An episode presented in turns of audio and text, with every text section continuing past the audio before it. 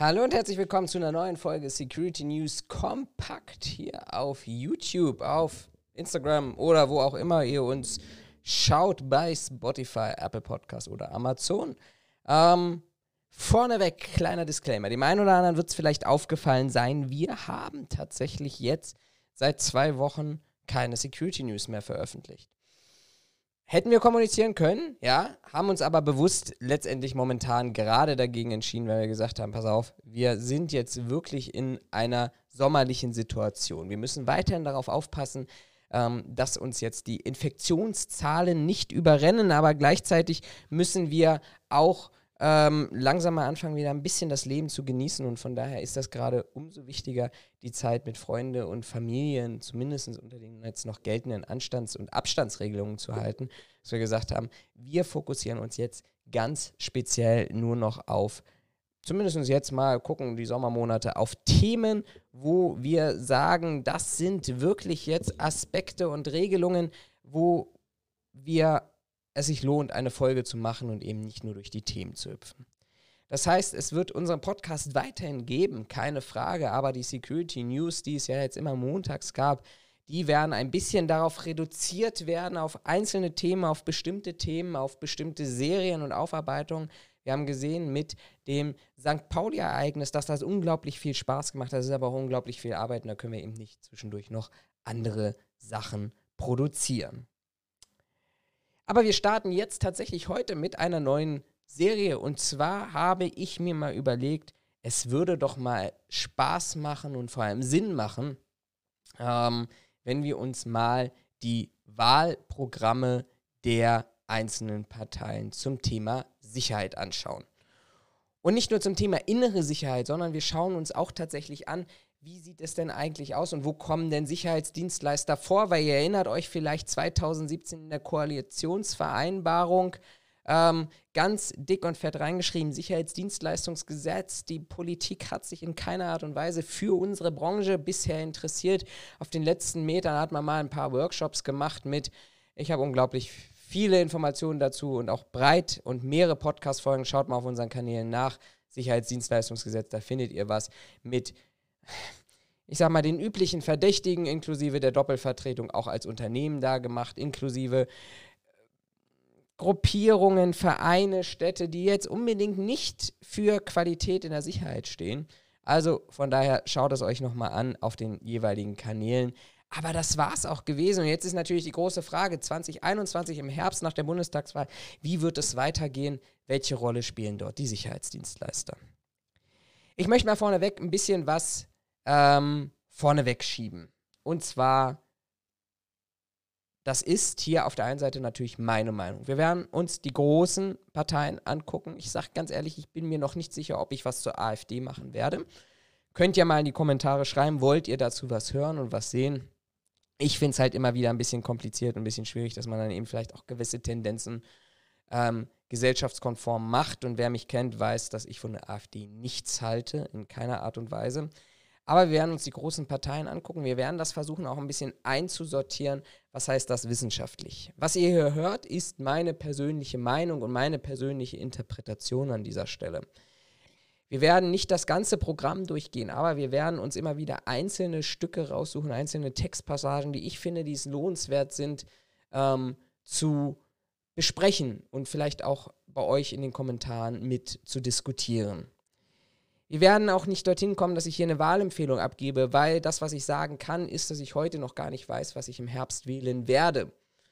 Ähm, ich glaube, keine, wir können sicherlich die extremen Ränder hier ausschließen. Ich kann an dieser Stelle die extremen Ränder ausschließen. Aber ich glaube ansonsten, das, was die politische Mitte angeht, ähm, die in Anführungsstrichen etablierten Parteien. Keine Ahnung.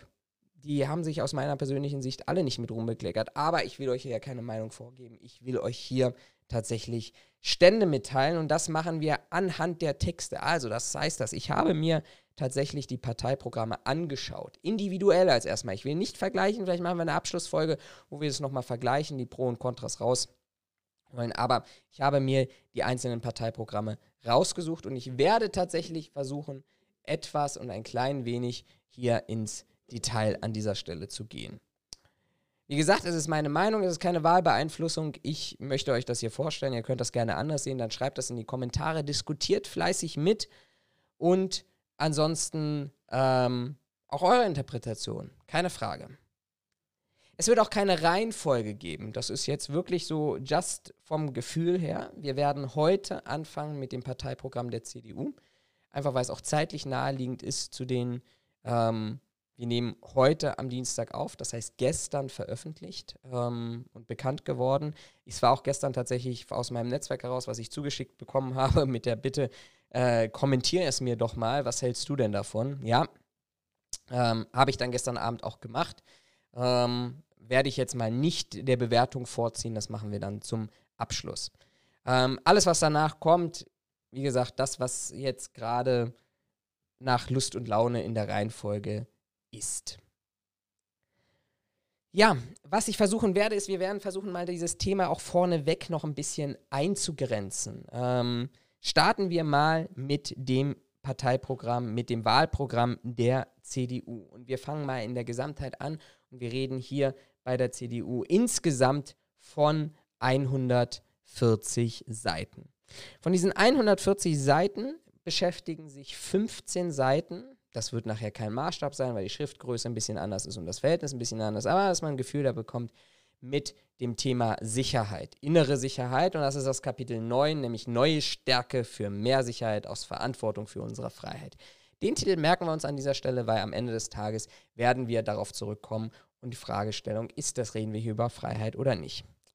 Auch ein paar random Facts, die, Facts, Facts, die nachher auch relevant sind, in der Einordnung, wir reden hier von einer Partei, CDU, CSU, die seit 2005 an der Bundesregierung ist, also die vergangenen 16 Jahre Chance hatte, etwas zu verändern. Und, das ist auch nochmal wichtig einzusortieren, wir reden äh, bei der CDU inklusive dem einen Bundesland mit der CSU von der Beteiligung bei Landesregierung oder an Landesregierung in zehn Bundesländern. Zehn Bundesländern von 16 die CDU, also etwas drei Viertel der Bundesländer CDU regiert oder in der Beteiligung einer CDU-Regierung und seit 16 Jahren an der Bundesregierung. Das mal so als rundum Fakten, weil das wird uns tatsächlich nachher auch noch mal an der einen oder anderen Stelle beschäftigen.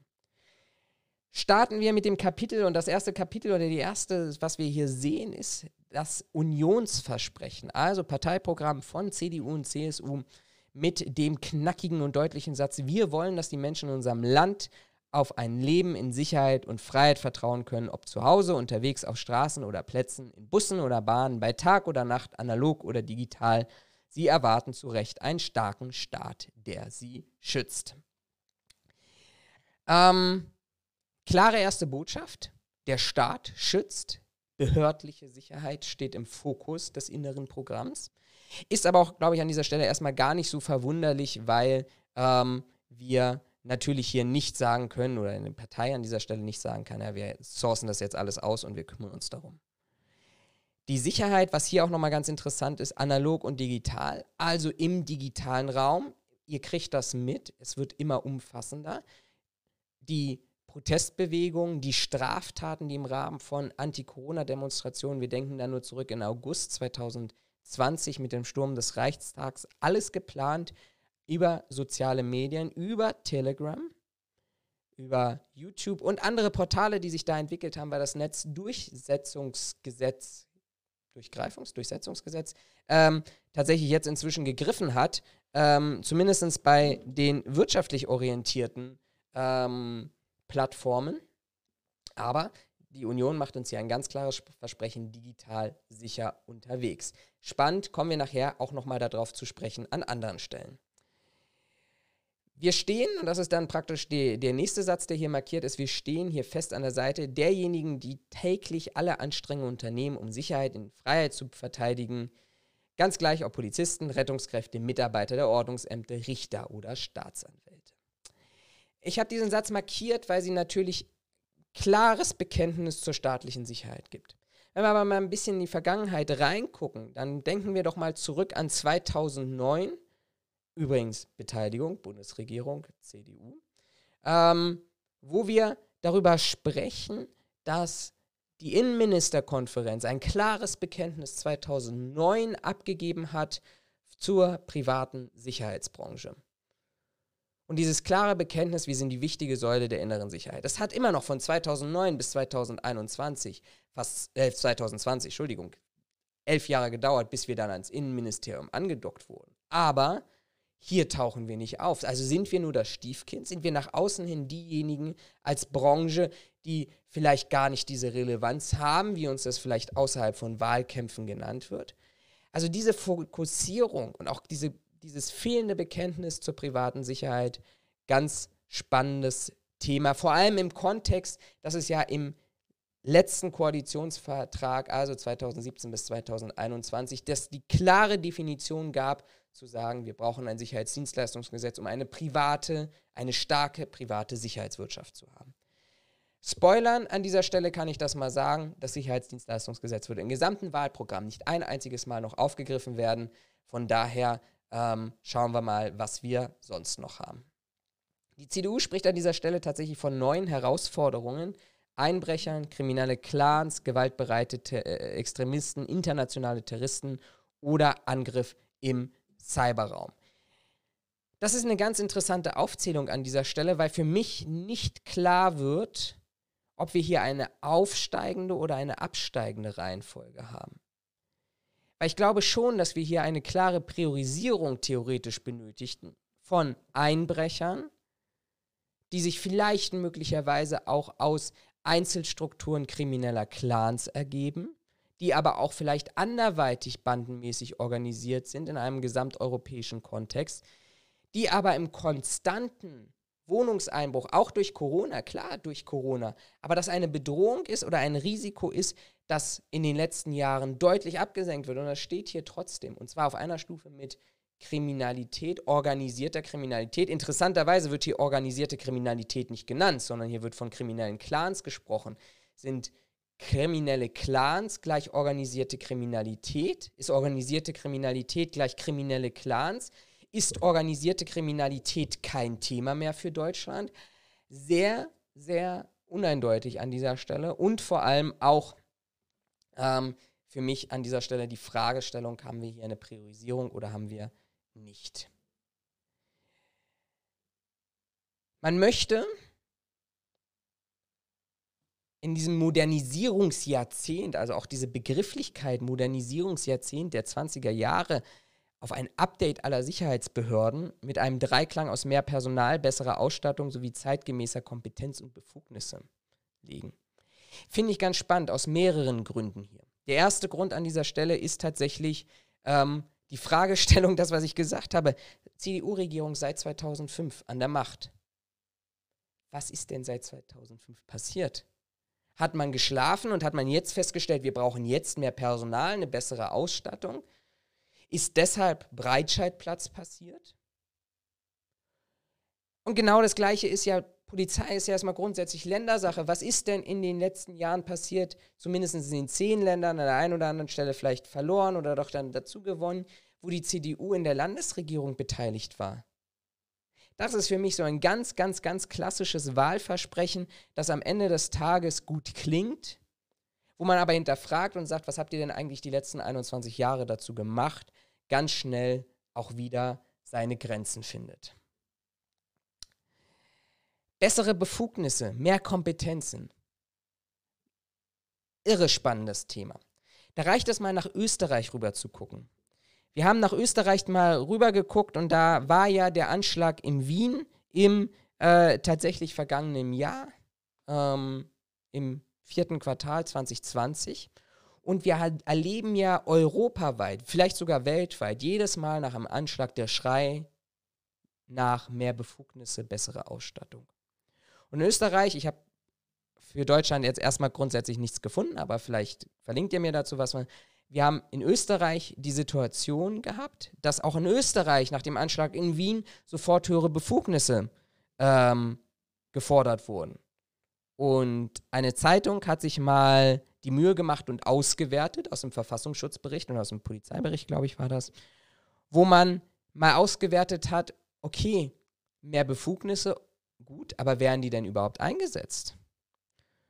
Und die österreichische Polizei ist schon relativ, relativ weit in dem Punkt, dass sie enorme Befugnisse hat und Kompetenzen hat. Wenn man sich dann aber mal anschaut, dass insgesamt beispielsweise zehnmal der große Späh- und Lauschangriff angewiesen wurde, 161 Mal Videoüberwachung angeordnet wurde, aber nur 68 Mal erfolgreich umgesetzt wurde. Und das Thema Rasterfahndung, was auch in Österreich ein sehr, sehr umschrittenes Thema war, aber man in das Polizeigesetz hineingeschrieben hat, kein einziges Mal im Jahr 2019 zum Einsatz kam. Da muss man doch sich erstmal fragen, brauchen wir wirklich mehr Befugnisse? Oder müssen wir nicht erstmal schauen, dass wir vielleicht die Polizeibehörden dorthin bringen, dass sie die Befugnisse auch einsetzen können? Und da muss auch vielleicht mal an den Punkt kommen, dass man sich Gedanken darüber macht, ist das überhaupt noch zeitgemäß dieses? Oder haben wir gesagt, wir brauchen das, aber es kommt eigentlich nie zum Einsatz? Der Schrei nach Befugnis hat auch letztendlich, glaube ich, ein ganz, ganz stark marketingtechnisches. Wir brauchen mehr, wir brauchen eine starke Polizei, aber die starke Polizei ergibt sich doch nicht aus den Befugnissen, die nachher keiner umsetzt. Ganz im Gegenteil, ich komme doch in eine Situation hinein, dass die Polizei sich rechtfertigen muss, warum sie mehr Befugnisse hat und bekommt, die sie aber gleichzeitig nicht daran hindern, Terroranschläge durchzuführen. Weil es ist ein Katz-und-Maus-Spielen. Und inwiefern der digitale Raum überhaupt überwacht und kontrolliert werden kann, das ist nochmal ein ganz anderes Thema. Da kommen wir aber tatsächlich in diesem Punkt nochmal dazu. Ähm, wie gesagt, das hindert euch nicht, dieses Programm selber zu lesen. Deshalb, wir werden, wir werden größere Blöcke hier zwischendurch überspringen. Aber für mich werden wir uns jetzt mal die tatsächlich wichtigeren Strafen anschauen. Um Einbrecher stärker abzuschrecken, haben wir härtere Strafen durchgesetzt. Dazu würde ich mal gerne eine wissenschaftliche Studie sehen. Glaube ich nicht dran. Ein Einbrecher macht kriminologisch gesehen eine Kosten-Nutzen-Analyse. Der denkt sich, werde ich ertappt, jetzt mal ganz simpel runtergebrochen, werde ich ertappt, dann begehe ich den Einbruch nicht, wie übrigens jeder Täter, der eine Straftat begeht. Wichtig für die Videoüberwachung später nochmal. Werde ich ertappt, wie hoch ist mein Entdeckungsrisiko, begehe ich die Straftat, ja oder nein. Und ein Einbrecher wird sich, meine persönliche Meinung, ich kenne auch keine andere Studie dazu, wird sich nicht von höheren Straftaten abschrecken lassen, weil er sich doch, er würde doch diese Tat nicht begehen, wenn er wüsste, dass er danach geschnappt wird. Dann wäre die Kosten-Nutzen-Analyse minus. Dann würde er es nicht durchsetzen. Schauen wir in die USA. Haben wir dort erlebt, dass die Todesstrafe Mord, Morde verhindert?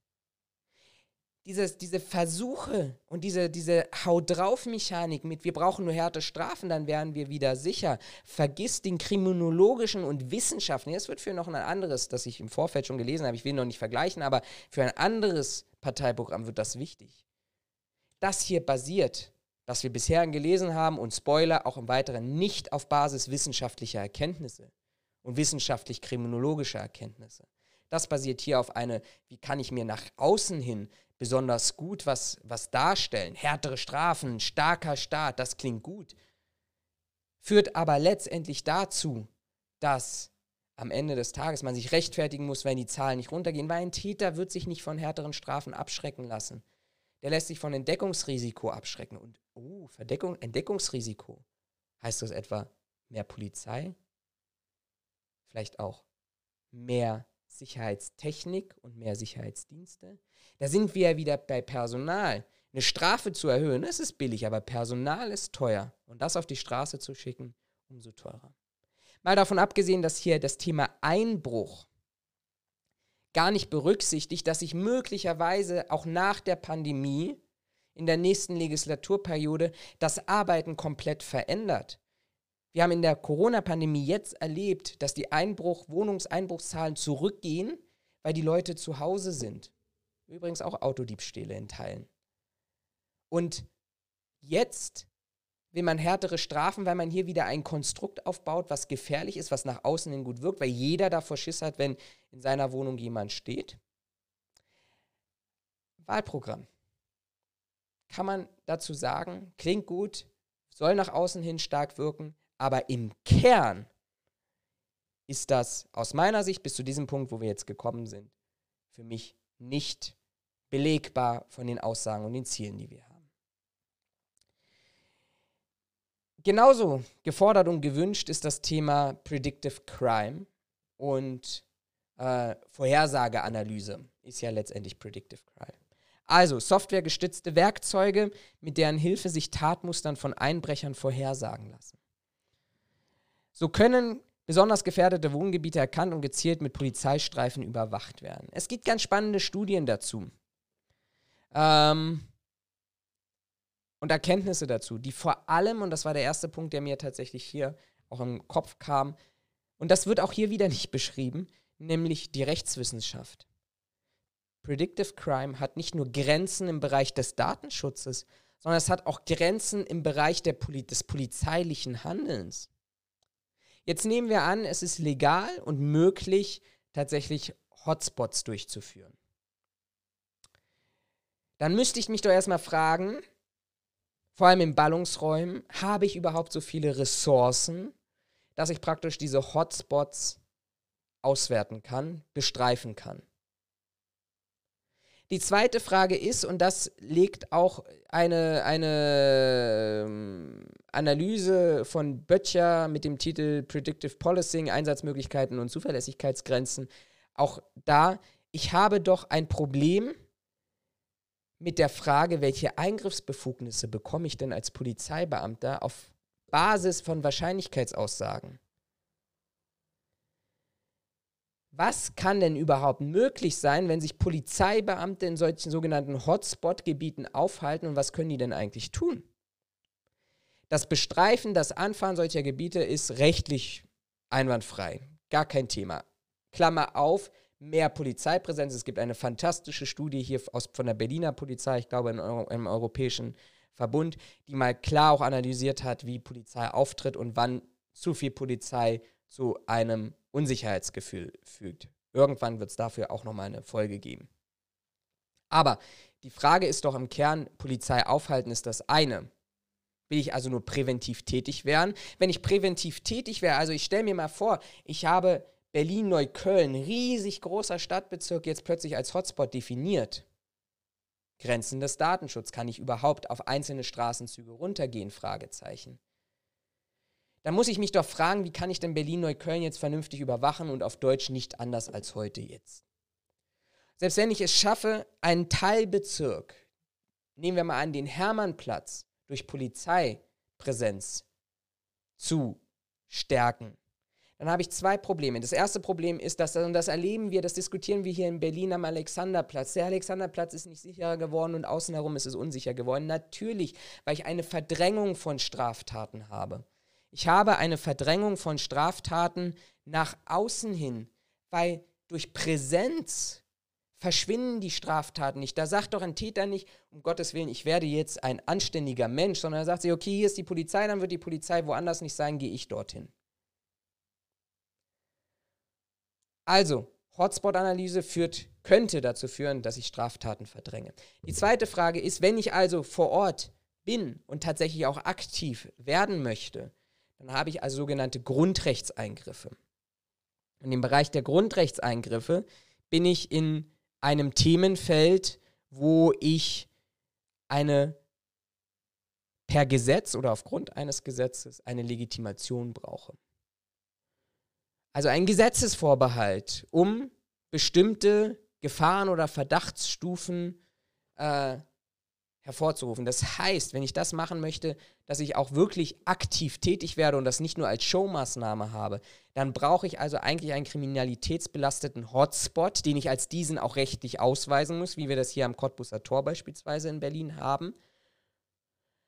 Und ich dann auch personenunabhängige Kontrollen durchführen kann. Ansonsten ist das wieder der zahnlose Tiger, inklusive einer kompletten Verdrängung irgendwo anders hin. Wie gesagt, ich kann das hier alles nur mal kurz und eben und knackig anreißen. Ähm, Im Kern, die Studien könnt ihr euch selber durchlesen. Ähm, könnt ihr euch selber, solltet ihr euch selber ein Bild bilden. Ähm, ähm, und vor allem dann auch äh, euch, vielleicht ist das auch etwas, wo ihr sagt, hey, das ist super und das wollen wir unbedingt haben. Also von daher bildet euch dazu eure eigene Meinung. Aber ich kann eben nur darauf verweisen, auf das, was meine Meinung ist und wo ich hier die Schwierigkeiten sehe. Kommen wir mal zum nächsten Punkt und den finde ich wirklich gut. Ich kann ja nicht nur kritisieren, ich finde das gut. Äh, ich finde das Thema, dass man staatliche Zuschüsse zum Thema Einbruchschutz ausbauen möchte. Ganz interessant, dass hier nicht nochmal erklärt wird und die Brücke geschlagen wird zwischen, was ist eigentlich, wie, wie, wie greifen staatliche und äh, private Sicherheit zusammen. Und ich sage jetzt mal private Vorsorge, weil private Sicherheitsdienstleister tauchen ja hier nirgendwo auf. Also wie greifen diese beiden Themengebiete und diese beiden Bereiche überhaupt zusammen. Aber ich finde das erstmal gut, dass daran festgehalten wird. Es gibt ja von der KfW und diverse andere Programme und Zuschussmöglichkeiten tatsächlich für die Sicherheit von Eigentümern und wichtig auch Mietern. Wenn ein Mieter, wenn ich heute, und daran müssen Sie sich, glaube ich, messen lassen, wenn ich heute sage, ich möchte gerne einen KfW Kredit haben, dann gilt das für mich erstmal nicht als Mieter. Weil dann sagt er, der Eigentümer ist für die Sicherheit zuständig. Ganz spannender und ganz interessanter Fakt ähm, ist an dieser Stelle etwas, was wir beobachten müssen, sollte die CDU, und ich gehe mal ganz stark nach den jetzigen Umfragezahlen davon aus, aber das sollten wir uns tatsächlich mal ganz genau nachher anschauen, weil das würde aus meiner persönlichen Sicht einen wirklich, wirklich erheblichen Mehrwert bieten. Nicht nur für Eigentümer, sondern für Mieter. Und letztendlich, wenn ich meine Wohnung entsprechend absichern könnte und dann eben das, dann habe ich nicht nur einen Versicherungsvorteil, sondern bin ich auch nicht mehr abhängig von meinem Eigentümer. Spannend, aus meiner Sicht neu. Ähm, schauen wir mal, was kommt. Kommen wir mal zum Thema Polizeipräsenz. Und das Interessante ist, dass die Polizeipräsenz in Kontext gesetzt wird, hier in der Zeile 3783 mit einer Nulltoleranzpolitik. Die übrigens aber nicht weiter erklärt wird. Ne? Also ich hätte ja schon die Erwartung, dass man sagt, okay, wir haben eine Nulltoleranzpolitik, dann erklär mir doch bitte, was ist denn die Nulltoleranzpolitik? Wollen wir ein New York der, ich glaube, 90er Jahre haben? Wollen wir eine Polizei haben, die jegliches Feingefühl verhindert? Wollen wir eine Polizei haben, die ähm, aggressiv und übertrieben vielleicht vorgeht? Und das ist halt eben ähm, die Fragestellung. Das ist, das ist so ein bisschen, was sich durch dieses ganze Parteiprogramm zieht. Es werden immer wieder Schlagworte gesetzt, aber die nicht erklärt. Und von daher, Nulltoleranz an dieser Stelle kann ich nichts damit anfangen. Mal davon abgesehen, dass ja nicht nur die Polizei für die Nulltoleranzstrategie zuständig ist, sondern ich müsste auch die Richter beeinflussen, eine härtere Gesetzesprechung. Ich möchte den Gesetz, müsste den Gesetzgeber irgendwie mich selber bzw. meine Fraktion beeinflussen, um dann eben nachher Strafandrohung zu haben. Und dann drehen wir uns wieder im Kreise und dann kommen wir wieder an den Punkt, wo wir feststellen, Strafandrohung verhindert keine Kriminalität. Ja, super. Also von daher ähm, äh, hier eine tatsächlich auch wieder ein Punkt mit der Fragestellung.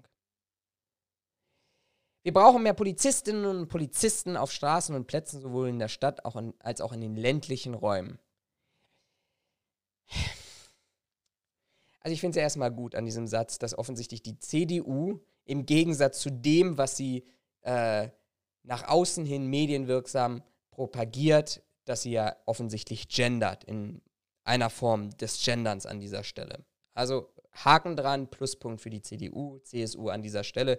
Sie gibt sich in ihrem Wahlprogramm mehr, äh, also ja, offener gegenüber dem Thema als wohl. Wobei das auch nicht konsistent ist. Ne? Also das ist so, das wirkt so wie aus einzelnen Schubladen zusammengeschustert, weil hier oben steht dann Polizistin und Polizisten und hier unten äh, irgendwo oder später, nee, konsequent. Also Haken dran, vergessen wir an dieser Stelle.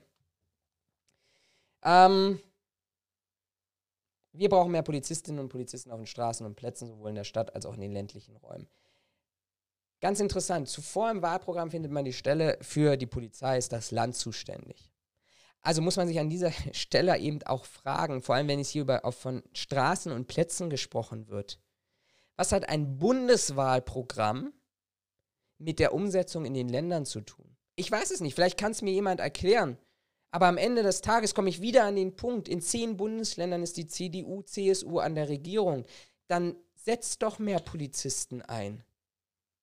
Dann stellt mehr Polizisten ein. Dann zeigt die Präsenz da draußen. Eine Bundespolizei, wofür dann ja eben möglicherweise auch ein CDU-CSU-Innenminister zuständig werde, der kann doch maximal, und das ist der nächste Absatz, in Zügen, Bahnhöfen und Flughäfen die Präsenz erhöhen. Aber der hat doch keinen Einfluss im Rahmen unseres Föderalismus darauf, was die Bundesländer damit machen.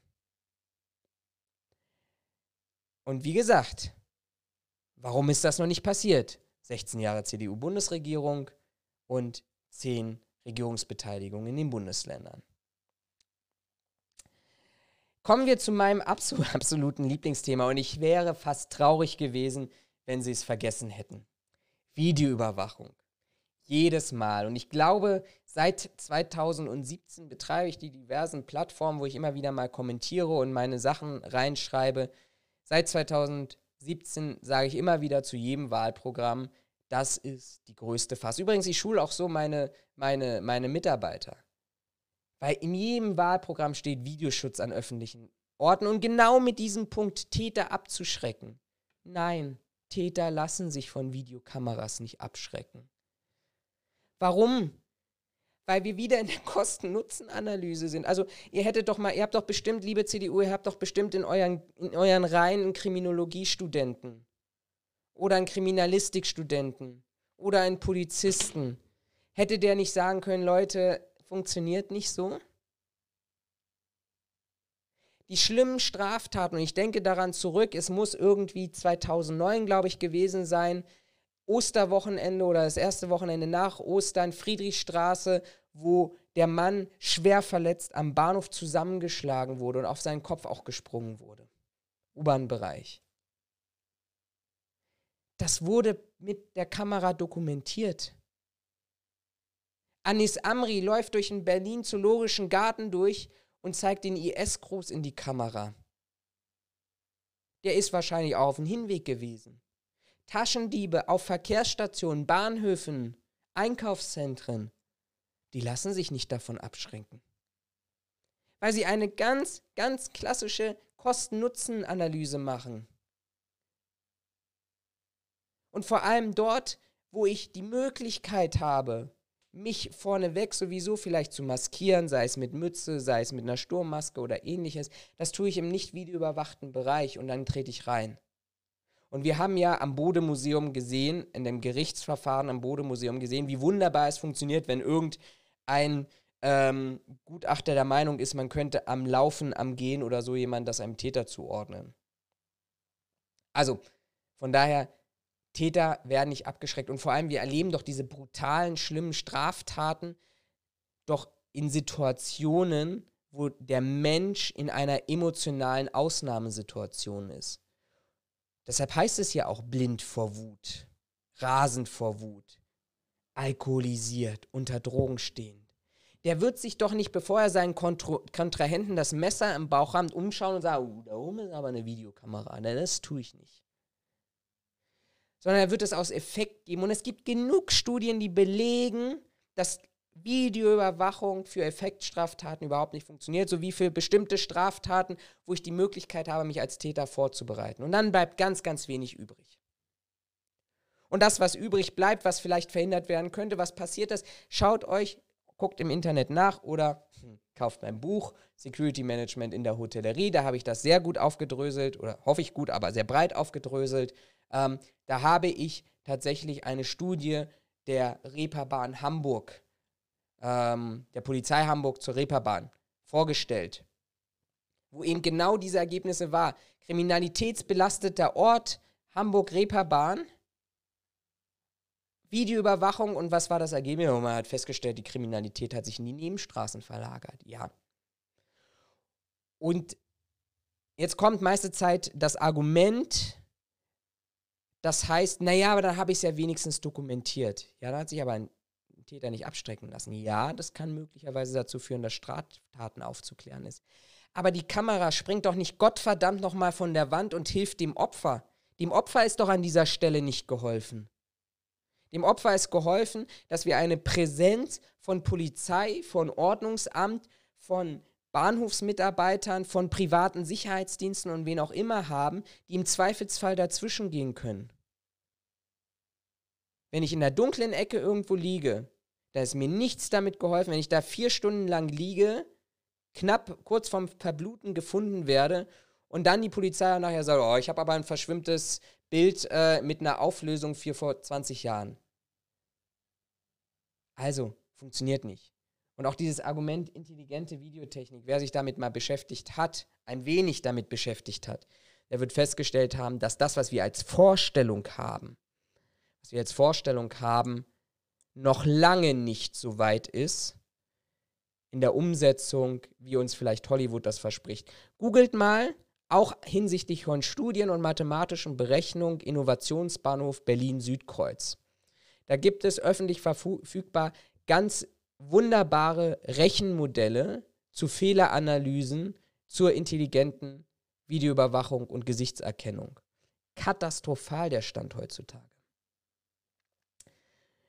Der nächste Satz und der nächste Absatz, der hier markiert ist, den finde ich brutal. Und der führt mich eigentlich zu dem Punkt, dass ich sage, die CDU ist für mich nicht wählbar. Wir werden immer wieder neu abwägen müssen, inwieweit das Recht des Einzelnen auf Schutz seiner persönlichen Daten mit dem grundgesetzlichen Auftrag in Einklang zu bringen ist, Sicherheit für alle Menschen zu gewährleisten.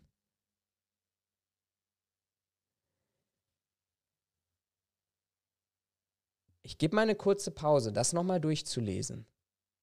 Das sagt eigentlich ganz klar aus, wir müssen uns darüber Gedanken machen als Regierungspartei, inwiefern wir für das größere Ziel Sicherheit für alle, was hier an keiner einzigen Stelle definiert ist, die Grundrechte Einzelner einschränken müssen. Die Grundrechte, die Abwehrrechte des Einzelnen gegenüber dem Staate. Das sagt das aus. Grundrechtseingriffe. Das Individuum was von den, ich nenne sie mal Gründervatern, in dem Sinne hatten wir ja keine, aber von den Schreibern des Grundgesetzes, das Individuum im Vordergrund stand, dass auch sowas reingeschrieben oder die so etwas geschrieben haben wie Artikel 20, auch das Widerstandsrecht des Einzelnen, das klar darauf fokussiert ist, die Grundrechte des Einzelnen zu wahren, nicht einer kollektiven Masse, nicht einer Ethnie, nicht einer Rasse, nicht einer Religionsgemeinschaft, sondern von jedem Individuum, so wie es sich darstellt soll eingeschränkt werden, um ein höheres Ziel zu verfolgen. Wenn man jetzt ganz böse ist an dieser Stelle, wenn man ganz, ganz böse ist an dieser Stelle, dann könnte man jetzt sagen, das, wovor die CDU ja immer Angst hat, Kommunismus, Sozialismus, das ist hier ein rechter Sozialismus. Der Einzelne verschwindet in dem Ziel von aller. Und dann muss ich an dieser Stelle fragen, haben wir wirklich tatsächlich eine Sicherheitslage in Deutschland, die das auch rechtfertigen würde? Mal davon abgesehen, von der Fragestelle, ist es überhaupt verfassungsgemäß und verfassungstreu, aber ist das, haben wir überhaupt eine Sicherheitslage in Deutschland, die das rechtfertigen würde?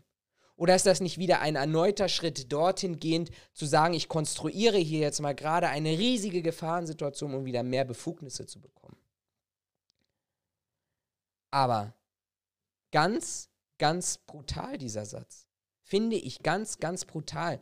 Da bist nicht mehr du und ich das Ziel, sondern es ist das Ziel der Masse und die Masse wird aber definiert. Und die Masse kann definiert werden als nur die Deutschen.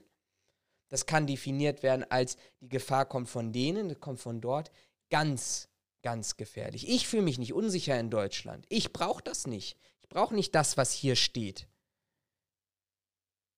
ich möchte gerne, dass meine Grundrechte individueller betrachtet werden und nicht, dass meine Grundrechte kompakter werden und ich gewisse Grundrechte aufgeben muss, um eben letztendlich am Ende des Tages mich als Individuum zu opfern für ein größeres Ziel. Und dann kommen wir wieder zurück an den Punkt und zu sagen, ja, ihr habt doch schon sowas wie Vorratsdatenspeicherung in einer abgeschwächten Variante. Ihr habt doch schon sowas wie Staatstrojaner und ähnlichem. Wollen wir das nicht erstmal testen, bevor wir noch mehr machen? Wäre das nicht vielleicht sinnvoll? Und dann beweist ihr mir, und zwar objektiv und anhand von Fakten, was das gebracht hat. Und dann kommen wir relativ schnell an den Punkt, dass wir offensichtlich feststellen, dass dort, wo wirklich die Gefährder sitzen, beispielsweise Telegram, mit einem absoluten Hass, Antisemitismus, antidemokratischem Verhalten, dass wir an die überhaupt gar nicht rankommen. Nicht mit den Maßnahmen, die hier beschrieben sind. Und da muss man erst recht fragen, wie ist das denn eigentlich in der Abwägung?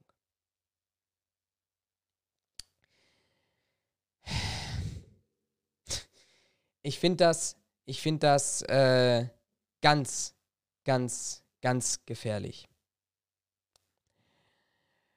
intelligenten Videoschutz weiter ausbauen. Ja, wie und was? Ich glaube, das haben wir schon mal ganz kurz angedeutet. Ähm, was denn nun? Also in, in, in welcher Form? Sollen jetzt alle wie in China oder in Südkorea durch eine Gesichtserkennung gehen? Erklärt mir das doch mal. Wenn ihr mich als Wähler gewinnen wollt, dann müsst ihr mir doch, müsst ihr mir doch hier schreiben, müsst ihr mir doch erklären, was ihr wollt. Was ist denn intelligente Videoschutz? Ist das das rudimentäre Erkennen von irgendwelchen abnormalen Situation, der herrenlose Koffer, der dort seit zwei Stunden steht, dass da irgendwo ein Alarm hingeht? Oder wollt ihr Fahndungsdateien durchschleusen lassen? Wollt ihr ähm, ähm, eine klassische Gesichtserkennung oder ähnliches? Erklärt es mir doch. Und nicht einfach nur hier wieder Brocken hinkennen. Ein bisschen erklären Sie es nämlich im nächsten Satz automatisierte Gesichtserkennung an Gefahrenorten in Deutschland. Dafür wollen sie die Voraussetzung schaffen, nach schweren Straftätern, Gefährdungen und Terroristen zu verbessern. Ja, auch dahin wieder. Schaut euch bitte wirklich die mathematischen Berichte und Berechnungen an, die es zum Bahnhof Südkreuz gibt, ähm, zu der intelligenten Videoüberwachung, wo man es getestet hat. Katastrophal. Die Fehlalarmquote ist heutzutage deutlich, deutlich höher als alles andere, was uns da einen Nutzen bringt. 3811. Einsatzkräfte konsequent schützen. Auch dafür habe ich mich mir an der einen oder anderen Stelle tatsächlich hier mal eine Notiz gemacht oder das markiert. Ähm, ich finde diesen ganzen Absatz und überall, wo Polizei kommt, deshalb so interessant, weil wir an keiner, und ich meine, wenn ich keine meine, meine ich wirklich 0,0, an keiner Stelle irgendwo darauf eingehen, was wir momentan haben mit den unzähligen Einzelfällen. Von den rechtsextremistischen Gruppierungen und Organisationen, die sich offensichtlich seit Jahren unbemerkt innerhalb von Polizeistrukturen etabliert haben, wo Polizisten zu Angreifern werden, wo Polizisten plötzlich auf Querdenker-Demos stehen und keinerlei Hemmung haben vor Konsequenzen. Wo wie, ich glaube in Bochum, aber jedenfalls in NRW, ein Polizeibeamter mit Nazi-Symbolen in seinem Büro nur so hausen konnte, ohne dass irgendjemand auf die Idee gekommen ist, oh Mensch, könnte problematisch sein, gedeckt von anderen Beamten, von Vorgesetzten, die in Teilen der vielen Einzelfälle in Deutschland selber mit drin stecken, kein Thema dazu. Nichts, kein Wort. Schande, finde ich eine Schande. Man kann, man weiß, und das ist hier wieder, und dann merkt man wieder, dass das ein Wahlprogramm keine Versprechungen sind, an die man nachher Haken dran machen, sondern es sind strategische Überlegungen. Wenn ich glaube, ich knapp 270.000 Polizisten plus Angehörige plus Befreunde und Bekannte habe. Also rechnen wir mal mit rund, ich sag mal, 5000 dem Polizeiberuf nahestehende Personen, 500.000 dem Polizeiberuf nahestehende Personen habe. Dann ist das natürlich eine immense Anzahl an Wählern, die ich hier nicht vom Kopf schlagen kann. Aber ich hoffe, dass sie in anderen 7,5 Millionen Menschen damit vom Kopf geschlagen wird, weil es keine, kein einziges Wort dort findet. Nicht mal hohle Versprechungen wie auch, wir werden dann vielleicht doch mal irgendwann eine Studie machen. Sondern es findet sich dazu nichts. Polizei gleich gut, alle anderen gleich böse. Und dieses gleich böse findet sich auch hier. Wir müssen Polizei und Einsatzkräfte mehr stärken. Mindeststrafen erhöhen. Wieder diese Thematik Strafen, kein logisches Konzept an dieser Stelle zu haben, aber wir erhöhen nochmal die Strafen. Haben wir das nicht erst gemacht und haben wir da nicht festgestellt, das bringt nichts? Gleiche Argumentation wie vorher. Wenn jemand der Meinung ist, er müsste die Radmuttern an einem RTW lösen, dann wird er auch bei ein Jahr Haft das trotzdem machen dann wird er es tun. Weil er so eine Hass oder eine Wut oder Emotionalität in dieser Situation hat, dass er darauf eingehen wird. Ähm, wir haben hier tatsächlich auch immer wieder diese wiederholenden Betonungen, die Polizei muss sich schützen, die Polizei muss uns schützen. Aber was hier auffällt, und das ist die nächste Markierung tatsächlich, ähm, dass bei der inneren Sicherheit die CDU und CSU mit den Grundrechten spielt.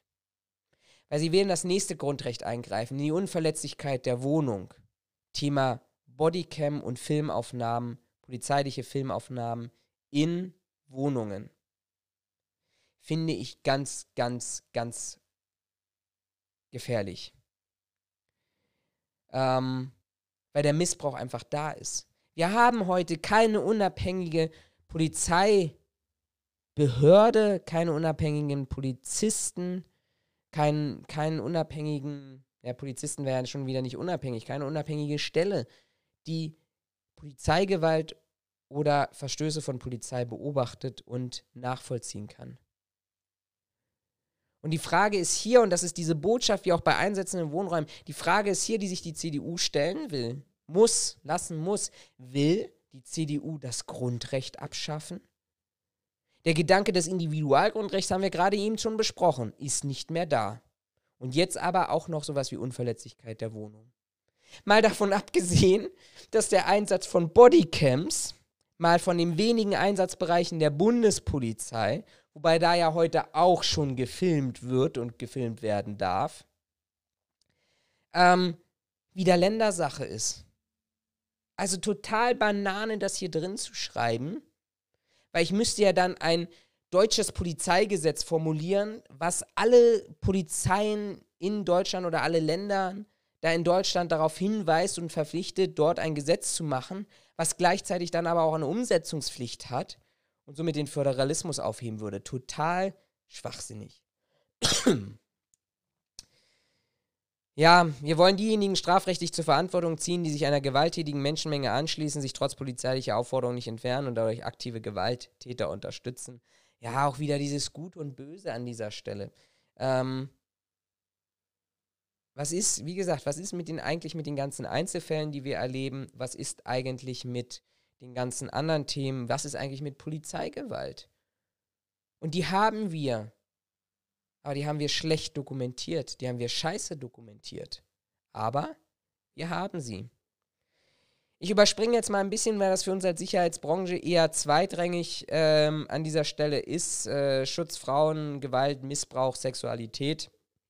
Das sind Themen, die möglicherweise, äh, die gehören zur inneren Sicherheit, die sind wichtig, aber die treffen uns. Und jetzt kommen wir eigentlich zu einem spannenden Thema, was wir eingangs ja schon mal hatten in dieser komplex. Nämlich hier wird plötzlich wieder von organisierter Kriminalität gesprochen. Also oben kriminelle Clans, hier jetzt plötzlich organisierte Kriminalität. Okay.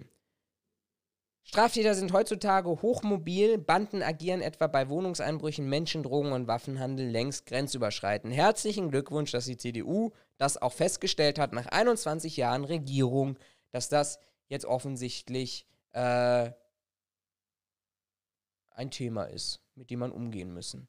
Übrigens, Sie schreiben ja auch, darauf reagieren wir in der Kriminalitätsbekämpfung. Ganz oft schreiben Sie ja dran, darauf haben wir schon reagiert und das haben wir so und so umgesetzt und wollen daran weitermachen. Diese Punkte gibt es ja. Aber darauf reagieren wir. Also das heißt, das ist eine Selbstbezichtigung, dass Sie in den letzten Jahren offensichtlich gepennt haben. 16 Jahre Bundesregierung, 10 Länderparlamente. Nur mal immer wieder so kurz und zwischendurch diesen netten Hinweis zu geben. Ähm, wir wollen, dass die Ermittlungen, Polizei und Ermittlungsbehörden noch enger überregional und behördenübergreifend zusammenwirken. Wichtiger Punkt, und ich glaube, der ist auch absolut richtig an dieser Stelle. Wir haben nicht nur im Fall Anis Amri, wo ja diese Woche, glaube ich, der Abschlussbericht veröffentlicht wurde ähm, oder vorgestellt wurde, in Teilen vorgestellt wurde, ähm, dass wir eine schwache Zusammenarbeit haben an der einen oder anderen Stelle, dass Informationen nicht ausgetauscht werden. Ähm, gar keine Frage, dass die Zusammenarbeit ähm, wirksamer werden muss. Aber auch hier stellt sich wieder die Frage, CSU-Innenminister, kritisiert man sich hier eigentlich gerade selber an diesem Punkt? Ähm, warum hat man es in 16 Jahren nicht geschafft? Ist das plötzlich vielleicht ein neues Thema, das irgendwie aufkommt und man jetzt ganz spontan bekämpfen muss? Ich weiß es nicht. Ähm, Finde ich allgemein schwierig. Ähm, wir wollen, dass überall in Deutschland mit Hilfe einer lagebildabhängigen Schleierfahndung kontrolliert werden darf. Denn bislang gelten den bislang für die Bundespolizei geltenden Grenzkorridor wollen wir dafür aussehen. Ja, mehr Polizeikontrolle, mehr Überwachung. Aber auch hier stellt sich wieder die Frage, Leute, wir haben es doch in der Corona-Pandemie schon gesehen. Jetzt kommen, die, die Bundespolizei hat sich über Monate geweigert, die Bahn und den Bahnbereich dahingehend zu unterstützen, diese Aufgaben in der Maskenkontrolle zu kontrollieren. Weil die Bahn, Bundespolizei gesagt hat, hey, Länderrecht habe ich nichts damit zu tun. Die Landespolizei hat gesagt, was? Maskenkontrollen in Zügen, Bahnhöfen? Habe ich nichts zu tun mit, ist ja Hoheitsgebiet der Bundespolizei. Kann ich auch verstehen, dass man sich hin und her wiegt, weil die Ressourcen einfach nicht vorhanden sind. Das Personal ist nicht vorhanden, noch mehr Aufgaben zu tun. Wenn ich den Grenzkorridor erweitere, bringt es mir doch nichts, wenn ich Streife 1 jetzt von der tschechischen Grenze 100 Kilometer ins Inland setze nach Bayern ähm, wenn mir die Streife 1 an der Grenze fehlt. Sondern ich brauche dann eigentlich Streife 1, die an der Grenze patrouilliert und was dort durchflutscht, brauche ich im Hinterland 100 Kilometer weiter, um dort die Kontrollen durchzuführen. Aber da brauche ich Ressourcen dafür. Da brauche ich umfängliche Ressourcen dafür. Und über die wird interessanterweise nur ganz rudimentär gesprochen. Da wird kein Plan vorgestellt, wie man Ressourcen ähm, zur Verfügung stellen kann. Und dann, ah, auch ein schönes Thema, Kapitel 9.4, Null-Toleranz gegenüber kriminellen Clans. Ah, haben wir wieder die Null-Toleranz hier. Was heißt Null-Toleranz? Wird hier ein bisschen stärker äh, äh, erklärt mit der Politik der tausend Nadelstiche, die Kontrollen und Verfolgungsdruck auf kriminelle Clans weiter hören. Sie definiert aber hier ähm, die Krimin das finde ich ganz spannend, die kriminellen Familienclans definiert sie hier nicht als organisierte Kriminalität. Denn sie schreiben, die von kriminellen Familienclans begangene organisierte Kriminalität stellt eine spezielle Bedrohung der Sicherheit dar. Also, kriminelle Clans begehen organisierte Kriminalität, Sie sind aber nicht Teil der organisierten Kriminalität. Was uns übrigens, wenn ihr mal zurück, entweder spult oder zurückdenkt an den Anfang und zu der Fragestellung hinbringt, organisierte Kriminalität ist offensichtlich im Wahlprogramm. An der einen oder anderen Stelle findet man auch was mit Mafia und Geldwäsche und Pipapo, aber ist kein Schwerpunkt des CDU-Wahlprogramms. Ähm, Parallelgesellschaften verhindern, das Gewaltmonopol des Staates ist für uns nicht verhandelbar. Das klingt irgendwie so, als ob wir diese Parallelgesellschaften hätten und schon haben und das Gewaltmonopol außer Kraft gesetzt ist. Ähm, interessanterweise Gewaltmonopol des Staates hier auch vielleicht als Grundrecht auszulegen oder beziehungsweise aus den Grundrechten heraus abzuleiten, ähm, bringt sich natürlich hier wieder an den Punkt, ähm, dass man sagt, naja, das, was für den Staat gilt, oder was für einen Staat braucht und was dem Staat dienlich ist, diese Punkte werden wir nicht anfassen. Ich glaube, es stellt hier auch in Deutschland keiner das Gewaltmonopol des Staates in Frage. Und den Umfang, den kriminelle Clans oder Mitglieder von kriminellen Clans an der Kriminalität haben, ist, glaube ich, doch deutlich geringer als das, was der Otto Normalbürger hat. Ähm, es wirkt auch so ein Teil ein bisschen wie so eine Trotzreaktion. Der Staat ist da und lässt sich nicht auf der Nase rumtanzen. Haben wir die Situation? Haben wir wirklich diese Situation irgendwo in Deutschland, dass sich der Staat und seine Vertreter fühlen, als ob ihnen auf der Nase getanzt wird? Jetzt wird der ein oder andere schreiben, ja, aber wenn wir da gehen, wir werden nicht für voll genommen. Ja, aber sorry, wir werden das, glaube ich, in der nächsten Podcast-Folge auch nochmal ein bisschen ausführlicher besprechen, weil ich weiß, auch Raphael hat dazu eine andere Meinung. Aber es ist nun mal die Aufgabe der Polizei, für Recht und Ordnung zu sorgen. Und die Polizei ist nicht dafür da, und ich habe das letzte Woche kommentiert zur Räumung in der Libystraße, wo sich ja alle darüber aufgeregt haben, dass die Polizei jetzt so angegriffen wird. Ja, die Polizei ist nun mal nicht dafür da, um auf rosaroten Wattebausch-Geburtstagsfeiern für kleine fünfjährige Prinzessinnen anwesend zu sein, sondern die Polizei geht dorthin, wo sie mit Konfrontation zu rechnen haben, weil sonst bräuchten wir die Polizei nicht. Und ich kann nicht als Polizist erwarten, dass mir an jeder Stelle Respekt entgegenkommt, weil dafür habe ich doch die bessere Ausrüstung, die bessere Schulung, mehr Befugnisse und ähnliches. Also wir haben, glaube ich, auch momentan tendiert wir, tendieren wir in Deutschland dorthin, ein völlig falsches Polizeibild zu bekommen. Dass jemand aufspringt und sagt, jawohl, Herr Wachtmeister. Das war vielleicht vor 40, 50 Jahren mal so. Aber da ist der Herr Wachtmeister auch nicht in Einsatzklamotten, Schlagstock, Pfefferspray, halbautomatischen Waffen, vollautomatischen Waffen in Teilen in Deutschland mit Handgranaten, was das Polizeigesetz lässt, zulässt, rumgelaufen sondern war der Polizist auf Augenhöhe des Bürgers. Naja, lange Diskussion kann man, glaube ich, sehr, sehr umfangreich hier an dieser Stelle diskutieren. Ähm, wir haben auch, und das finde ich hier wirklich fehl am Platze, es redet hier immer kriminelle Clans gesprochen. Ich bin auch ein Freund, das Kind beim Namen zu nennen. Aber ich bin auch ein Freund davon, zu differenzieren. Ähm, und zu sagen, nicht jede Clanfamilie oder Teile, die einer Clanfamilie äh, kriminell sind, sind grundsätzlich oder habe ich das Recht, pauschalisierend diese als kriminell zu bezeichnen, sondern ich muss, und das hilft, und das ist, glaube ich, das Einzige, was uns auch hilft, im Kontext dafür zu sorgen, dass wir aus diesen Strukturen herausbrechen, der Aspekt und die Analyse zu sagen, es sind einzelne Familienstrukturen und die müssen wir ganz klar analysieren. Die wird in den einzelnen Familien größer sein, in anderen Familien wird sie kleiner sein oder bruchstückhaft sein. Die müssen wir analysieren und da kennen wir dann auch als Staat, als Sicherheitsbehörde unseren Feind. Ansonsten kommen wir genau in diese Situation, ich gegen die, Abschottung, Konfrontation. Wenn ich als Gruppe stigmatisiert werde, dann werde ich, und dann sind nachher ganz viele interessante und ich glaube auch gute Anpunkte auch für Aussteiger und sonstige Möglichkeiten dort zu bilden. Aber wenn ich jemanden stigmatisiere von vornherein, dann werde ich auch nicht es schaffen, die entsprechende Hilfe zu bekommen, die ich vielleicht brauche, um hier möglicherweise ähm, auch in die Lage versetzt zu werden, hier zu unterstützen.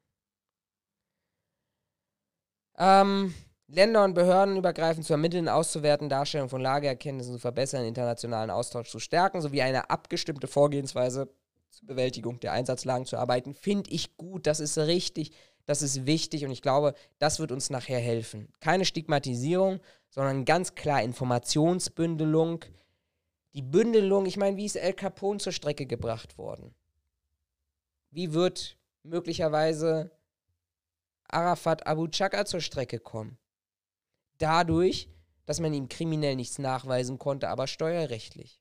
Und ich glaube, diese Punkte müssen wir viel stärker fokussieren, weil dann kriegen wir es auch hin, kriminelle Clans zu bekämpfen oder Teile von Clanstrukturen zu bekämpfen und die organisierte Kriminalität zu bekämpfen. Dann schaffen wir es. Aber wir müssen die Informationen bündeln und wir müssen nicht dorthin kommen, dass der eine besser ist als der andere und der Informationshaushalt an einer Stelle stattfindet. Ich habe das gerade eben schon gesagt, Ausstieg aus Clans zu unterstützen, das finde ich wirklich gut. Durch Abschottung und negative Vorbilder krimineller Familienangehöriger sind Kinder in Clanfamilien oft an einer positiven Entwicklung gehindert. Das ist natürlich erstmal wieder komplett pauschalisierend, was letztendlich nichts anderes heißt, als als Kind aus einer Familie mit dem entsprechenden Namen kann ich nur oder mit einer, werde ich mit einer sehr, sehr hohen Wahrscheinlichkeit selber kriminell. Finde ich absolut pauschalisierend. Aber im Kern, was diese Botschaft zeigt, ähm, stehe ich voll dort hinter und sage, ja, wir müssen tatsächlich dorthin kommen, auch diese Aussteigerprogramme in diese Richtung zu haben. Und vielleicht gewinnen wir darüber auch entsprechend neue Informationen, um sie im Kampf gegen organisierte Kriminalität einzusetzen. Spannend auch in der Sortierung hier. Wir reden erst über Clankriminalität und dann reden wir zum, über den Schutz von Demokratie von Extremisten und Terroristen. Also aufsteigend oder absteigend oder gar keine Wertung.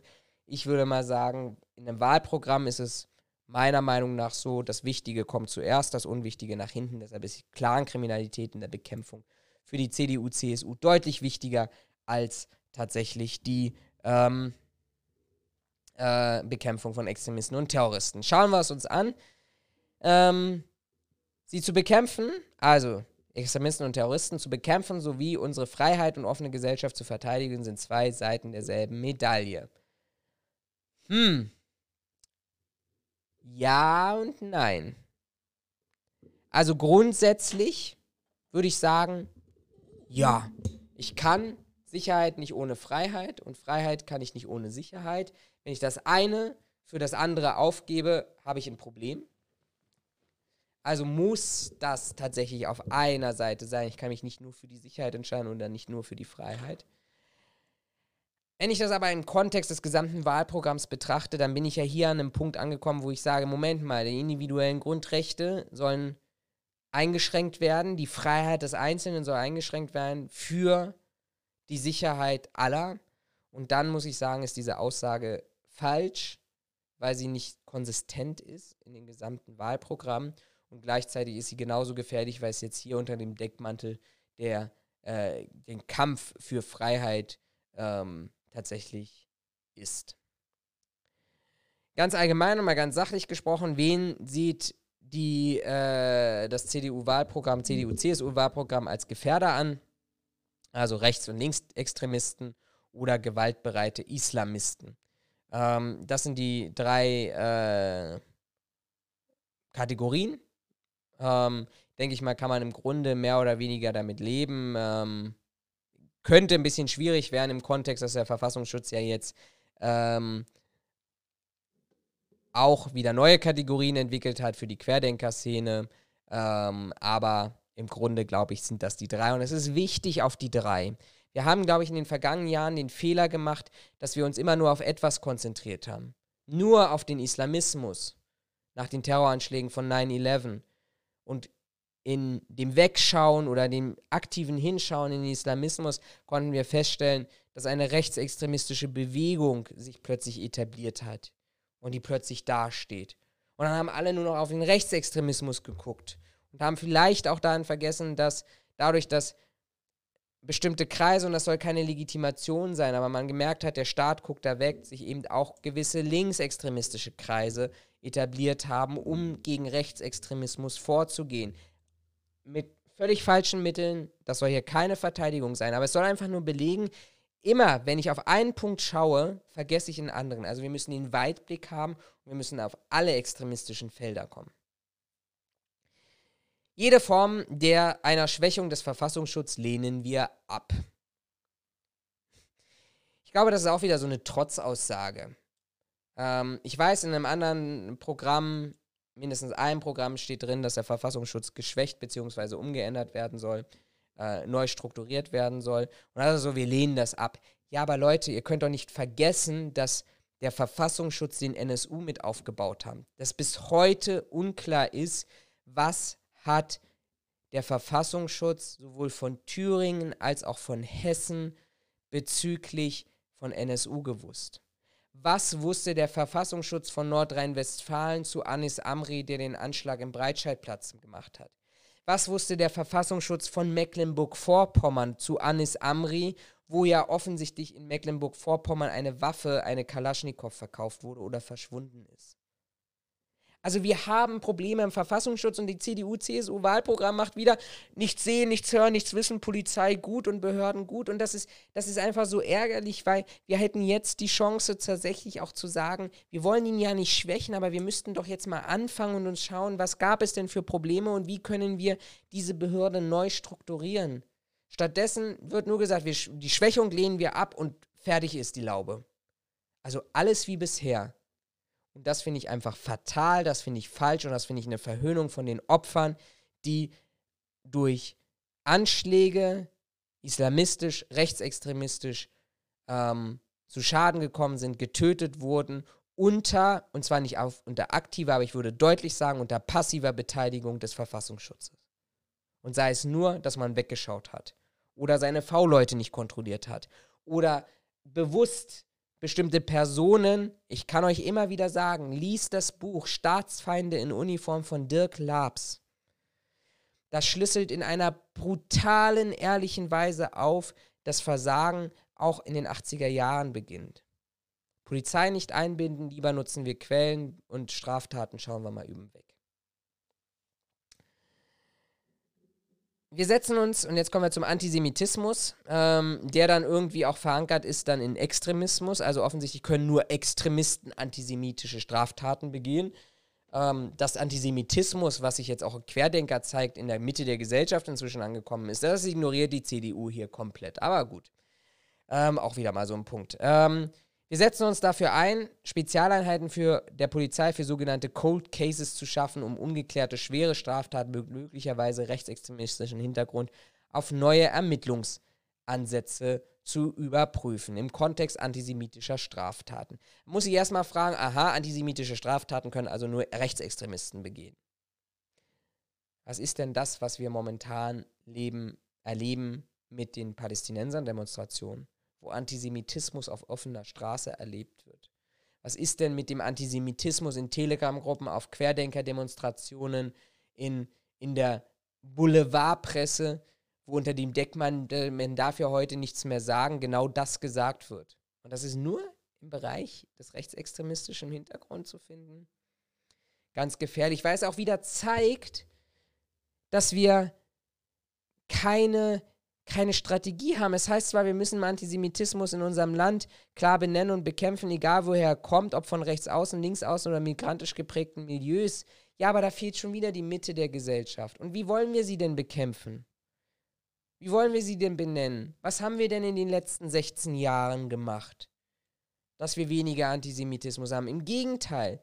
Entweder haben wir den schönen Schubladen verpackt und irgendwie in Schränke reingestellt und jetzt wieder zur Corona-Pandemie rausgeholt oder er war nie weg oder er steigt jetzt wieder, weil er auf fruchtbaren Nährboden fällt. Ihr merkt, ich tue mir, tue mir hier ganz, ganz, ganz gewaltig schwer. Ähm, und ich glaube, das wird ganz, ganz böse Kommentare geben, wenn ich vor allem in andere Parteiprogramme reingucke und dann sage, ich finde hier tatsächlich zu ähm, zur Innenpolitik ein paar spannende Ansätze, die ich auch unterstützen würde. Aber gut, gucken wir da mal.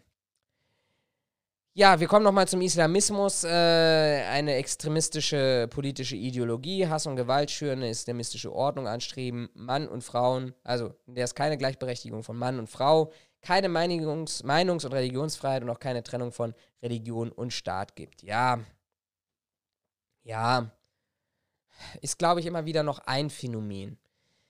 Was sich hier zeigt, ist, dass auf diesen vielen Seiten, und das sind insgesamt 15 Seiten zur inneren Sicherheit viele Worte genutzt werden, aber im Kern gibt es, gibt es immer wieder die gleichen Aussagen. Wir bekämpfen die mit der ganzen Härte unseres Rechtsstaates. Ja, was wollen wir denn jetzt tun?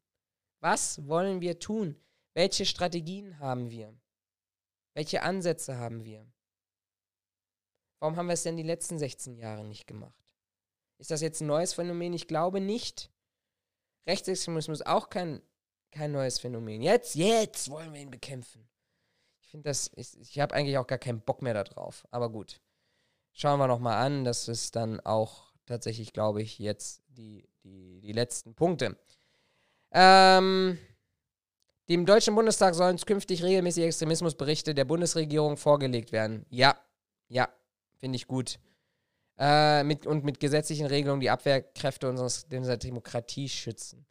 Ja, also Berichte vorliegen, ja, aber nochmal, die Abwehrkräfte unserer Demokratie stellen, und da will ich überhaupt nicht pauschalisieren, aber stellen gerade ein Problem unserer Sicherheitspolitik dar.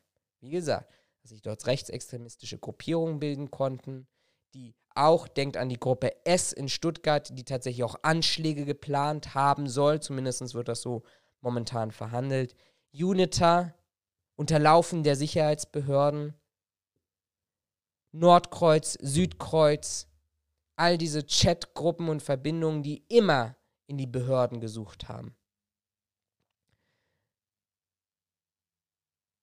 Wir müssen, glaube ich, auch erstmal hingucken, was unsere Abwehrkräfte machen.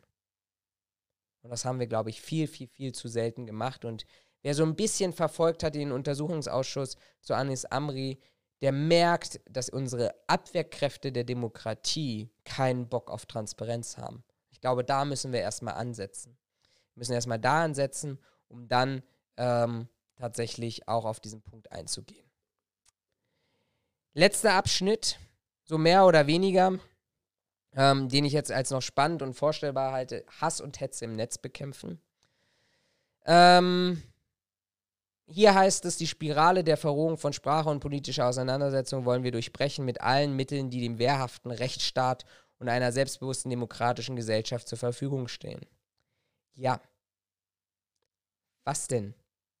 welche Mittel haben wir denn? Wir erleben doch gerade in der Corona-Pandemie, dass die Mittel, die wir als Staat haben, doch komplett versagen. Twitter ist nicht bereit, Nutzerdaten rauszugeben. In, auf Twitter kann ich posten und schreiben, was ich will. Facebook ein bisschen kooper kooperativer, YouTube erst recht kooperativ. Aber das sorgt doch nur noch dafür, dass sich Leute wie Bodo Schiffmann und wie sie nicht alle heißen, doch ins Ausland absetzen, Richtung Afrika oder sonst irgendwo, dort ihre eigenen Portale bilden, die Server wo im Ausland stehen. Und was soll denn der Rechtsstaat dann machen? In Afrika einmarschieren und die Server lahmlegen, wo Hass und Antisemitismus gepredigt werden? Der Staat scheitert doch jetzt heute schon, und es wird dafür keine Lösung geben, an Telegram, öffentlich zugänglich, Informationen auswertbar. Und der Staat scheitert daran, dass Telegram nicht mal ein Impressum hat. Selbst wenn der Staat seine, seine, seine Anforderungen zur Strafverfolgung zustellen wollen würde, er wüsste heute nicht, wo er es hinschickt. Das Einzige, was man weiß, es gibt irgendwo in Dubai ein Büro. Das in London haben sie zugemacht. Man kennt die Namen der beiden Brüder, der Gründer von den beiden. Aber ansonsten wissen wir nicht. Wir haben keinen Zugriff darauf. Also, wie wollen wir es machen, liebe CDU? Wie? Ermittlungen der Strafverfolgungsbehörden bei besonders schweren Fällen gegebenenfalls auch ohne Anzeige eingeleitet werden soll. Das würde doch verlangen, es tut so weh, das zu lesen. Das würde doch verlangen, dass es Polizeibeamte gibt, Staatsanwälte gibt, die 24-7 in den sozialen Netzwerken unterwegs sind. Es werden Millionen an Daten pro Sekunde produziert. Wer soll das denn von selber auswerten? Wer soll darauf stoßen? Wie sollen wir darauf stoßen?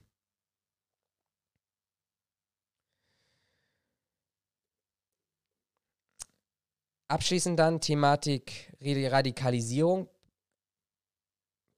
Präventations Präventionsprogramme, Extremismus, Aussteigerbekämpfung. Ähm, wir wollen mit gezielter Bildungsarbeit darauf einwirken, dass jede und jeder problematische Entwicklung im persönlichen Umfeld frühzeitig erkennt. Ganz witzig, dass die CDU das reinschreibt im Kontext, dass das CSU-geführte Innenministerium in die Bundeszentrale für politische Bildung und in deren Unabhängigkeit eingegriffen hat und vorgeschrieben hat, was die Bundeszentrale für politische Bildung in ihrer unabhängigen Funktion niederzuschreiben hat. Dazu schreibt, fragt den Staat, der das praktisch auch, glaube ich, sogar durchgeklagt hat. Das Ressort von Minister Horst Seehofer ließ im Januar einen Text der Bundeszentrale für politische Bildung durch einen Text des Bundesamtes für Verfassungsschutz ändern.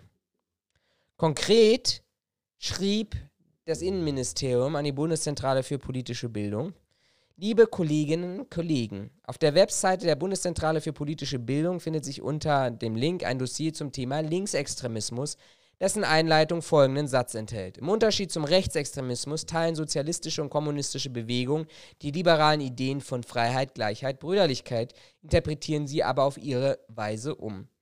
Auch wenn diese Formulierung Bewertung aus der Extremismusforschung wiedergibt, hat sie doch in der Öffentlichkeit zu zahlreichen Fehlinterpretationen und Missverständnissen geführt. Auch diesen Absatz muss man sich auf der Zunge zergehen lassen. Da schreibt ein CSU-geführtes Innenministerium, ja, ja, das ist schon die Forschung, aber die Gesellschaft will was anderes hören. Und zwingt über mehrere Mailverkehre, ich verlinke euch das mal in den Shownotes, und zwingt über mehrere Mailverkehre die Bundeszentrale für politische Bildung zu einer Abänderung dieses Satzes. Und dann schreiben sie hier rein in ihr Wahlprogramm, wir wollen mit gezielter Bildungsarbeit darauf hinweisen. Ich meine, Sie haben ja recht, gezielte Bildungsarbeit, staatliche Bildungsarbeit. Das, was das Innenministerium sagt, das soll gelehrt werden, um rechtzeitig das alles zu erkennen. Präventionsprogramme, Demokratieklausel, Verbot von verfassungsfeindlichen Organen und Vereinen, ja, ja, ja, kann man nur einen Haken dran setzen. Mehr Präventionsprogramme.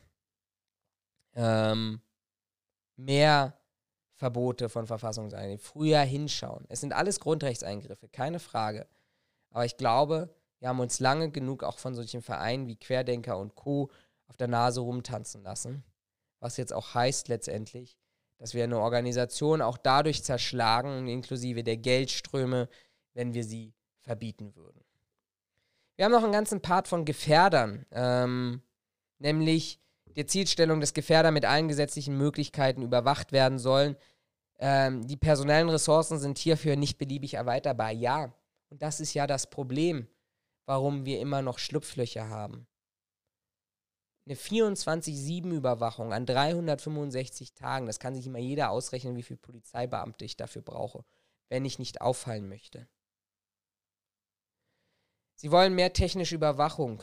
Ja, aber ich habe doch auch eine Gefährdergruppe, die ich vielleicht tatsächlich, wo es sinnvoll ist, mit rechtsstaatlichen Mitteln diese erstmal zu beobachten, bevor ich tatsächlich diese auch darüber informiere, dass sie Gefährder sind. Wer sich im Ausland oder zum Beispiel im Ausland als Terrorist ausbilden lässt, ist eine große Gefahr und gehört ins Verwe Gefängnis. Die Sicherheitsverwahrung wollen wir daher bereits für Ersttäter nutzen. Schlüssel wegschmeißen oder was? Man muss sich das mal vorstellen, da, da, da ist ein junger Mensch dem Ruf von islamischen Staat gefolgt, hat sich ausbilden lassen, hat festgestellt, ach scheiße, ist jetzt nicht so meins, kommt wieder zurück nach Deutschland. Und soll dann ins Gefängnis, inklusive Sicherheitsverwahrung, und dort die nächsten 70 Jahre leben? Mit wie vielen Menschen wollen wir das denn machen? Was für Perspektiven haben wir denn für diese Menschen? Und sollten wir nicht eigentlich als Demokratie da drüber stehen, auch wenn es gefährlich ist, keine Frage. Auch der Attentäter von Dresden, der das äh, schwule Fa Paar aus äh, homophoben Gründen niedergestochen, ich glaube sogar getötet hat, ähm, war durch so ein Deradikalisierungsprogramm. Keine Frage, das sind, da, da sind Gefahren drin und wir müssen vielleicht diese Programme auch ein bisschen besser gestalten. Aber ich kann doch nicht den Schlüssel wegschmeißen und sagen, oh, das ist jetzt ein Problem der Justizvollzugsanstalt. Und dann ist die nächste Frage, man sagt zuerst Gefährder haben keine polizeilichen Ressourcen. Ja, aber so ein Gefängnis braucht doch auch Ressourcen. Justizbeamte, die müssen doch auch irgendwo herkommen. Ist das nicht wieder rechte Tasche, linke Tasche? Hin und her schieben der Probleme? Auch ganz, ganz wenig durchdacht. Richtig und wichtig, dass die CDU, CSU die Regelabfrage der Waffenbehörden bei Verfassungsschutz eingeführt hat. Da gibt es ja auch genug Studien dazu, wie viele da auch in der Sicherheitsbranche durch das Raster gefallen sind. Ähm, auch, dass bereits Mitgliedschaft in einer verfassungsfeindlichen Vereinigung zur Unzuverlässigkeit führt. Ähm, auf diesem Wege wollen wir die weiter, diesen Weg wollen wir weitergehen und Datenaustausch zwischen Behörden erleichtern. Haken dran, jawohl, muss so sein. Gleichzeitig, wir wollen die Möglichkeit schaffen, dass Richter bei der direkten Verurteilung eines extremistischen Straftäters ein generelles lebenslanges Waffenverbot aussprechen können. Erste Frage, wer ist extremistisch? Ich finde, wir haben auch schwere, schwere Straftaten von Personen, die auch ein Waffenverbot bekommen sollten. Und zwar sofort ein Waffenverbot bekommen sollten. Wobei ich mir auf der einen Seite denke, ich habe doch hier auch gar keinen Zeitverzug. Wenn ich wirklich als Extremist gelte, für den höhere Strafen zukünftig gelten sollen, beziehungsweise vielleicht auch nie wieder aus dem Gefängnis freikommen sollen, habe ich doch eigentlich als Behörde Zeit, dieses Waffenverbot relativ lange umzusetzen. Also könnte das nur sein, ist das eine Symbolwirkung. Und es bleibt eine Symbolwirkung, wenn dieser Mensch auf freien Fuß kommt, weil der hat sich vorher schon nicht an Recht und Gesetz gehalten und dann wird er sich davon abhalten lassen, eine Waffe zu besorgen, weil ihm irgendjemand einen Brief zugestellt hat, dass ich waffenrechtlich nicht mehr zuverlässig bin. Und warum soll das ein Richter aussprechen? Ich kapiere das alles nicht. Für uns gilt, wäre den Anfängen. Ja. Welchen Anfängen? Und letztendlich ist es auch äh, bei der Fragestellung die Grenze überschritten, wenn Kommunalpolitiker und andere Repräsentanten des Staates angegriffen werden. Für uns gilt, wäre den Anfängen auch dort die CDU fernab. Es gibt Studien, die sagen, 70 Prozent aller Kommunalpolitiker sind mindestens einmal, wenn nicht sogar in Teilen regelmäßig angegriffen worden. Das sind keine Anfänge mehr. Wir haben die Verrohung in der Gesellschaft, die fortgeschritten ist. Hier muss ich ein klares Zeichen setzen. Und nicht während den Anfängen, nicht wir sind in den ersten Situationen, sondern ich muss hier ein ganz klares Zeichen setzen. Übrigens, und das ist ja auch eine Botschaft, werden offensichtlich Polizisten und Einsatzkräfte besser geschützt als Kommunalpolitiker. Weil die werden ja oben in der Thematik Angriff auf äh, Staatsvertreter ja nicht aufgezählt. Wir haben abschließend noch so ein bisschen so dieses Thematik Zusammenarbeit der Sicherheitsbehörden intensivieren, Befugnisse für eine digitale Welt gestalten, Online-Durchsuchung, TKÜ, Terrorismusfinanzierung austrocknen. Ähm, aber ich glaube, das könnt ihr euch an dieser Stelle nochmal noch mal durchlesen die Punkte, die ich jetzt für mich als wichtig erachtet habe, ähm, die auch tatsächlich eine Bewertung verlangen, innenpolitisch, wo es vielleicht Auswirkungen auch auf die private Sicherheitsbranche gibt, ähm, die habe ich jetzt mal besprochen. Ähm, Fazit: Private Sicherheitsdienstleister kommen an keiner Stelle vor. Das Sicherheitsdienstleistungsgesetz ist offensichtlich vorsätzlich in der aktuellen Koalition äh, vorgeschoben worden damit man es nicht zu Ende bringt und vor allem jetzt auch nicht umsetzen muss. Vielleicht wird es nochmal Thema. Auch der BDSW hat ja ein Eckpunktepapier veröffentlicht, in dem er so die ein oder andere Meinung transportiert. Ähm, viele Widersprüche, viele Worte, die nach außen hin symbolisch klug klingen, aber die nicht hinterlegt sind mit Maßnahmen oder Konkretisierungen oder Ideen. Ähm, eine Einteilung von Polizei gleich immer gut, staatliche Behörden gleich immer gut. Probleme, die wir in diesem Bereich haben, und wie gesagt, keine Pauschalisierung, aber Probleme, die wir in diesem Bereich haben, in keiner Weise thematisiert. Ganz im Gegenteil, Staat stärken, damit auch solche Strömungen stärken und beim Rest mal schauen. Fatal finde ich die heftigen Grundrechtseingriffe, die man plant, das Individuum hinten anstellen, als wir werden als eine Masse betrachtet. Das ist die Idee der CDU, CSU. Finde ich ganz gefährlich. Das sollte an dieser Stelle auch gewesen sein. Das war jetzt mal das erste. Wir sind auch, glaube ich, relativ lang, aber es soll an dieser Stelle auch gar nicht schaden. Ich glaube, ähm, wir müssen uns das durchgucken. Andere Wahlprogramme sind deutlich kürzer, also von daher holen wir da auch wieder Zeit rein. Ich bin wirklich gespannt. Mich würde echt eure Meinung dazu interessieren. Was sagt ihr dazu?